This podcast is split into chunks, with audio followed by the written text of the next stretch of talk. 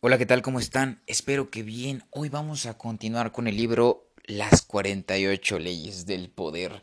Vamos a leer la ley número 33, pero antes de iniciar quisiera mandarle un saludo enorme a Jesús Gómez, que siempre está atento a los episodios de esta nuestra página de nuestro conducto Leamos el mundo. De verdad, muchísimas gracias.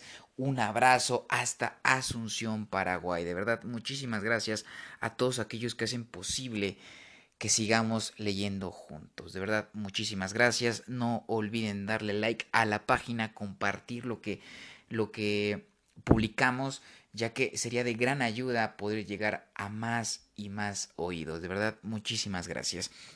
Así que sin más que decir, arrancamos con esta ley número 33 que es bastante extensa, así que la vamos a dejar a la mitad, la vamos a partir a la mitad y mañana continuaremos con la segunda parte. Así que arrancamos. Cerramos los ojitos o nos relajamos y nos dejamos llevar hacia este mundo de letras. Ley número 33. Descubra el talón de Aquiles de los demás. Criterio.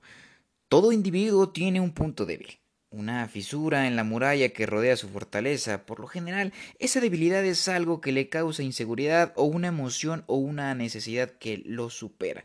También puede ser un pequeño placer secreto, sea lo que fuere, una una vez que usted la haya descubierto, esa debilidad se convierte en un elemento de presión que podrá manejar a su antojo y, por supuesto, siempre a su favor. ¿Cómo descubrir el talón de Aquiles? Un plan de acción estratégico. Todos tenemos resistencias, vivimos cubiertos por una perpetua armadura a fin de defendernos del cambio y la acción invasora de amigos o rivales. Nada nos gustaría más que nos dejara en paz para poder hacer las cosas a nuestra manera.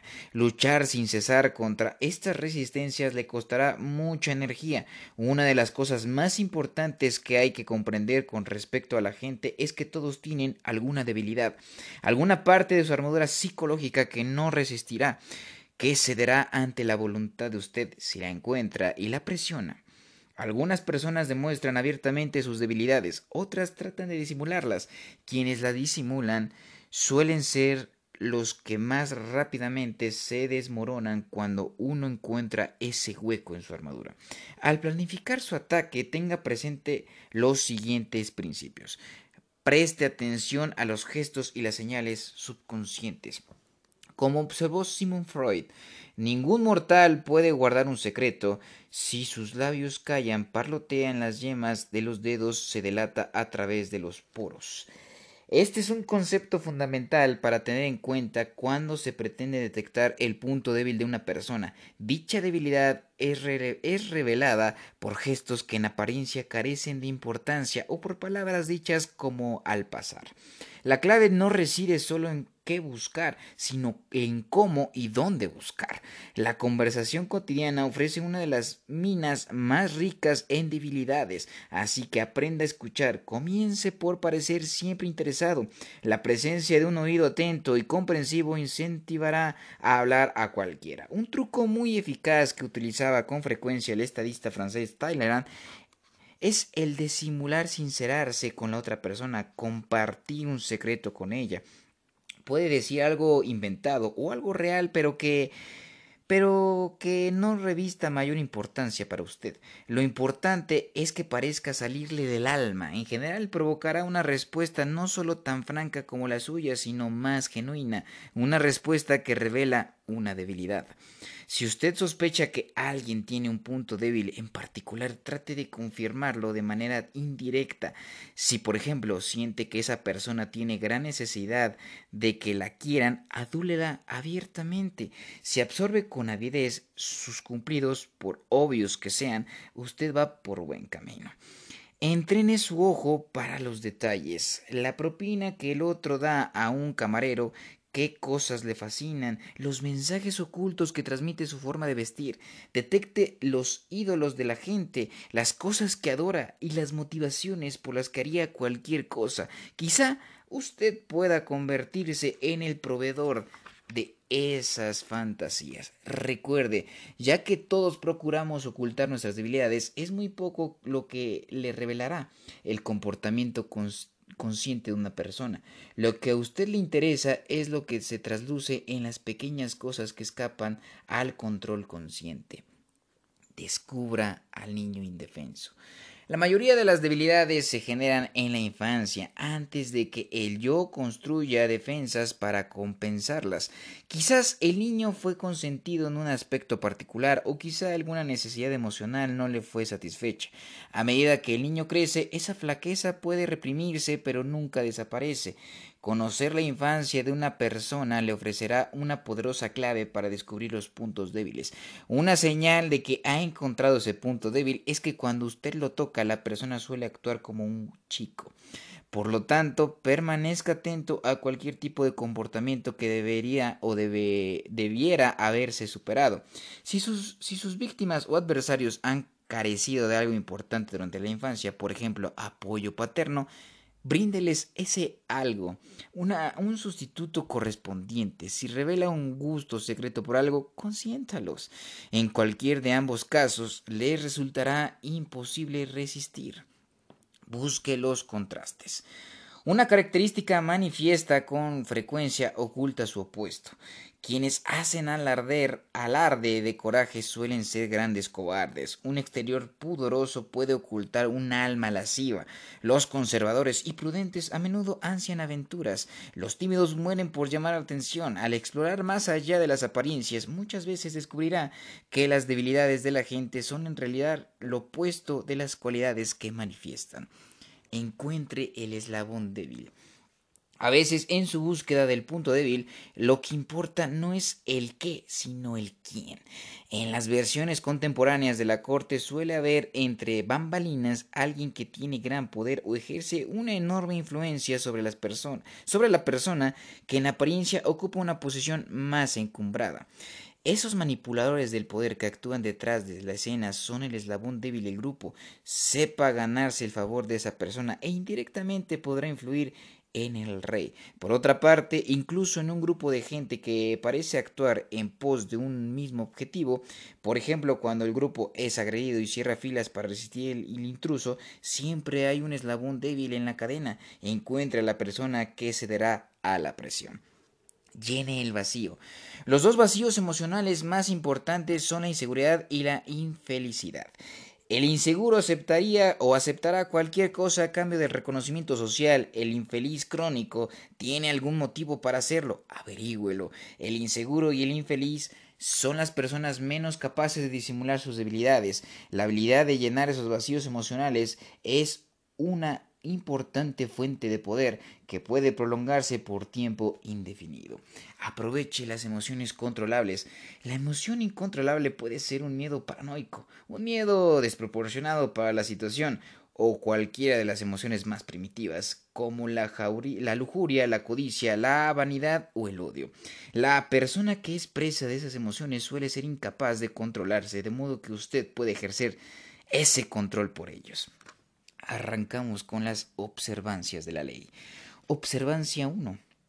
En 1615, el obispo de Lucon, que más adelante se hizo famoso como el cardenal Richelieu, pronunció un discurso ante los representantes de los tres poderes de Francia, el clero, la nobleza y los plebeyos.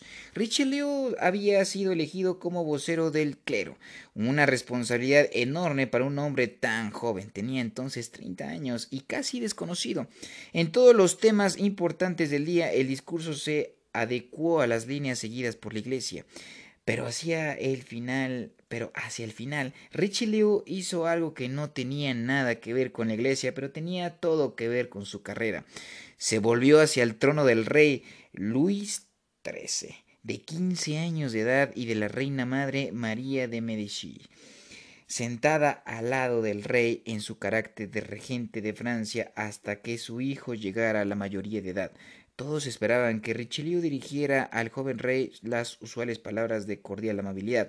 Richelieu, en cambio, miró directamente a la reina madre. En verdad, terminó el discurso con un largo elogio de la soberana, elogio tan ardiente que hasta ofendió a algunos miembros de la iglesia. Pero la sonrisa de la reina, mientras absorbía con avidez los cumplidos de Richelieu, fue algo inolvidable.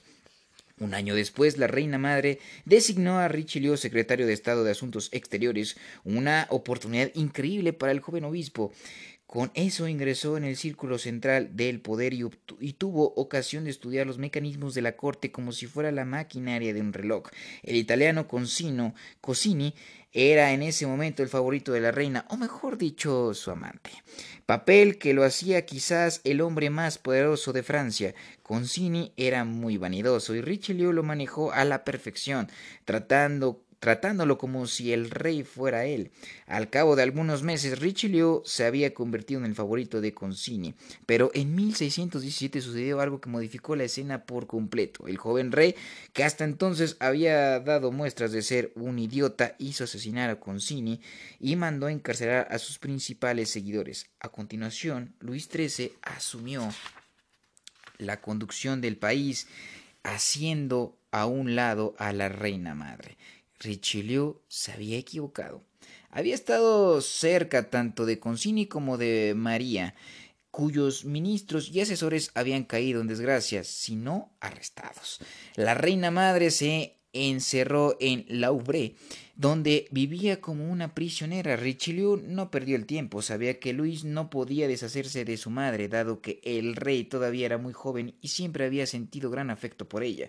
Como único amigo poderoso que le quedaba a María, Richelieu cumplió la valiosa función de enlace entre el rey y su madre. A cambio recibió la protección de María y logró sobrevivir al golpe palaciego e incluso reafirmar su posición. A lo largo de los siguientes años, la reina fue tornándose más dependiente de él y en 1622 le pagó por su lealtad mediante la intercesión de los aliados de la soberana en Roma. Richelieu fue elevado al poderoso rango de cardenal. Al llegar 1623 el rey Luis XIII se encontró en serios problemas, no tenía nadie cuyos consejos pudiera confiar y a pesar de que ya no era un jovencito conservaba un espíritu infantil y los asuntos del Estado resultaban difíciles de manejar. Ahora que él había reclamado el trono, María ya no era la regente por lo cual en teoría no tenía poder alguno. No obstante, el hijo lo la respetaba y ella no cesaba de repetirle que Richelieu era la única persona que podría salvarlo. Al principio Luis no quiso saber nada, ya que odiaba al cardenal y no y lo toleraba solo por amor a María. Al final, sin embargo, aislado en medio de, de su corte y obstaculizado por su propia indecisión, cedió ante la resistencia de su madre y convirtió a Richelieu primero en su principal asesor y luego en primer ministro del reino. Ahora Richelieu ya no necesitaba de María, dejó de visitarla y cortejarla, dejó de escuchar sus opiniones, discutía con ella y se oponía a sus deseos. En cambio, concentró toda su atención en el rey hasta volverse indispensable para su nuevo amo. Todos los primeros ministros anteriores, al comprender la inmadurez del rey, se habían limitado a evitarle problemas. El asunto de Richelieu lo manejó de manera diferente, impulsándolo en forma deliberada hacia un proyecto ambicioso tras otro.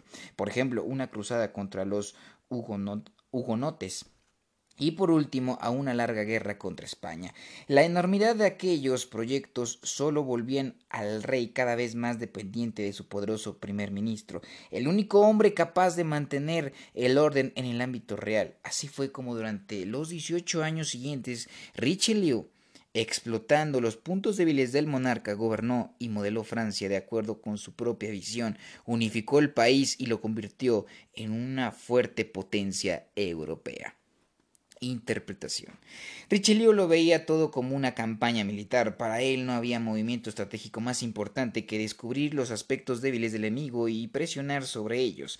Ya durante el discurso pronunciado en 1615 estaba buscando el eslabón más débil de la cadena del poder y vio que era la reina madre.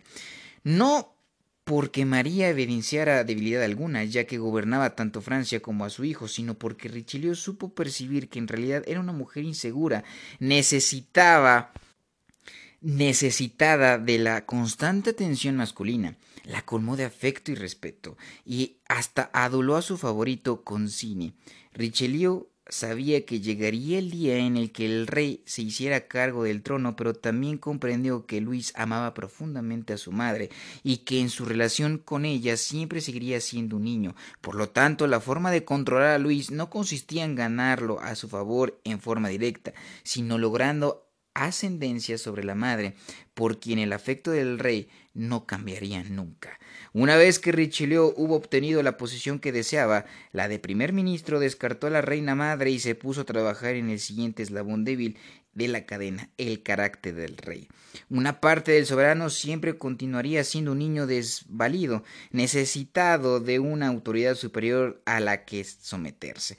Sobre el fundamento de la debilidad del rey, Richelieu estableció su propio poder y su propia fama. Recuerde, cuando ingrese en la corte, busque el eslabón más débil. Con frecuencia, la persona que maneja la situación no es el rey ni la reina, sino alguien situado detrás de la escena, el cónyuge, inclusive el bufón de la corte. Esa persona podrá tener más puntos débiles que el propio rey, porque su poder depende de todo tipo de factores caprichosos que se hallan fuera de su control. Por último, cuando trate con niños desvalidos, incapaces de tomar decisiones, juegue con la debilidad que los caracteriza e impúlselos a llevar adelante empresas audaces. De esa forma dependerán aún más de usted, que se convertirá en la figura adulta en la que confían, los rescatará de problemas y les ofrecerá seguridad. Observancia 2. En diciembre de 1925, los huéspedes del más lujoso hotel de Palm Beach, Florida, observaron curioso la llegada de un misterioso hombre que, viajaba en un Rolls Royce, conducido por un chofer japonés. Durante los días siguientes estudiaron al apuesto caballero que caminaba con un elegante bastón. Eh, recibía telegramas a toda hora y solo participaba muy brevemente en alguna conversación. Oyeron decir que se trataba de un conde, el conde Víctor Lustig, descendiente de una de las más acaudaladas familias de Europa, pero eso fue todo lo que pudieron averiguar. Es de imaginar la, sorpresa de, esa gente cuando cierto día Lustig se dirigió hacia uno de los huéspedes menos distinguidos del hotel, un tal Hermann Lawyer, director de una empresa de ingeniería, y entabló conversación con este. Hacía poco que el lawyer había hecho su fortuna y las relaciones sociales eran muy muy importantes para él. Se sintió honrado y un poco intimidado por aquel hombre sofisticado que había que hablaba un inglés perfecto con un ligero acento extranjero. En unos días los dos hombres se hicieron amigos. Lawyer, que por supuesto era el que más hablaba, confesó una noche que su negocio no iba demasiado bien y que veía más problemas en el horizonte. A su vez, Lustig le confió que también él tenía serios problemas económicos. Los comunistas habían confiscado su propiedad familiar y todos sus bienes. Era demasiado viejo como para aprender un oficio y ponerse a trabajar. Por fortuna, había encontrado la solución, una máquina para fabricar dinero. ¿Usted falsifica dinero? preguntó Lawyer, consternado. No, replicó Lustig, y le replicó que, gracias a un proceso químico secreto, su máquina duplicaba cualquier papel moneda con absoluta fidelidad. Bastaba con poner en ella un billete de un dólar y seis horas más tarde se obtendrían dos idénticos y perfectamente auténticos. Continuó explicando cómo la máquina había sido sacada de Europa en forma clandestina, que la habían inventado los alemanes para socavar el poder británico y que servía de medio de subsistencia al conde desde Asia ya varios años. Cuando Lawyer insistió en ver una demostración, los dos hombres se retiraron a la habitación de Lustig, donde el conde sacó a relucir una magnífica caja de, caoba, con ranuras, manivelas y diales. Lawyer observó cómo Lustig insertaba un billete de dólar y a la mañana siguiente extraía dos billetes, aún húmedos por las sustancias químicas. Lustig entregó los billetes a Lawyer, que los llevó de inmediato al banco local donde se los aceptaron como genuinos. A partir de aquel momento, el empresario rogó fervientemente a Lustig que le vendiera la máquina. El conde le explicó que había una sola en existencia, de modo que lawyer le hizo un ofrecimiento importante. Le pagaría veinticinco mil dólares, una suma considerable que en aquel entonces más de cuatrocientos mil dólares de hoy. Aún así, Lustig se mostraba reacio. No le parecía bien cobrarle tanto a un amigo. No obstante, al fin accedió. Supongo que lo que usted me paga ahora no tiene tanta importancia, alegó. Después de todo, recuperará ese monto en pocos días, duplicando sus propios billetes. Tras hacerle jurar que nunca revelaría a nadie la existencia de la máquina, Lustig aceptó el dinero. Aquel mismo día se marchó del hotel. Un año más tarde, después de muchos intentos frustrados de hacer funcionar la máquina, Lawyer acudió a la policía y contó cómo el conde Lustig lo había estafado con con un par de billetes de un dólar, algunas sustancias químicas y una caja de caoba carente de valor. Interpretación. El conde Lustig tenía un ojo de águila para los puntos débiles de los demás. Los detectaba en el menor de los gestos. Lawyer por ejemplo, daba propinas exageradas, parecía nervioso en sus conversaciones con el conserje y hablaba de sus negocios en voz demasiado alta. De todo esto, Lustig dedujo que el punto débil del hombre era su necesidad del respeto y el reconocimiento social que creía merecer debido a su dinero. También era un inseguro crónico. Lustig había ido al hotel en busca de una presa. El lawyer identificó al incauto perfecto, un hombre que ansiaba que otro llenara sus vacíos psicológicos. Al ofrecer su amistad, Lustig sabía que le ofrecía el respeto inmediato de los demás huéspedes del hotel. Como conde, Lustig le ofrecía también acceso al deslumbrante mundo de las fortunas familiares tradicionales, y como golpe de gracia poseía una máquina que solucionaría, todas las preocupaciones del lawyer y lo pondría a la altura del propio Lustig, que también la había utilizado para mantener su estatus. No es de extrañar, pues, que Lawyer haya tragado el anzuelo. Recuerde, cuando salga a cazar incautos, busque siempre a los insatisfechos, los desdichados y los inseguros. Esos individuos tienen muchos puntos débiles y muchas necesidades que usted podrá satisfacer. Su necesidad de aferrarse a los demás es la manivela mediante la cual usted podrá manejarlos como quiera. Y hasta aquí le dejamos en esta ley número 33. Mañana continuaremos con la segunda parte. Espero que les haya gustado.